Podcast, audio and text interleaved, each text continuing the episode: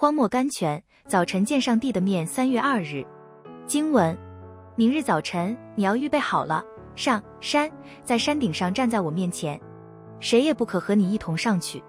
圣经出埃及记三十四章两三节。在基督徒的生命中，晨更是非常重要的。每天早晨，我们必须先见神的面，然后再见人和世界。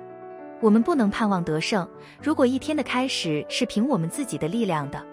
在工作之前，必须在读经中、祷告中或静默中，先和神有交通。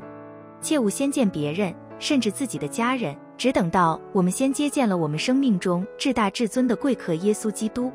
单独去见他，天天按时去见他，带着圣经去见他，把我们一天中要做的事都带到他面前去，我们就会得到意想不到的力量和指示。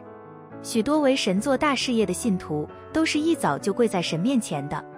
亨利·马太 （Henry Matthew） 每天早晨四点钟就在他的书房里读经、祷告了，到八点钟出来用早餐，早餐后举行家庭晨祷，完毕后又到密室中去和神亲近。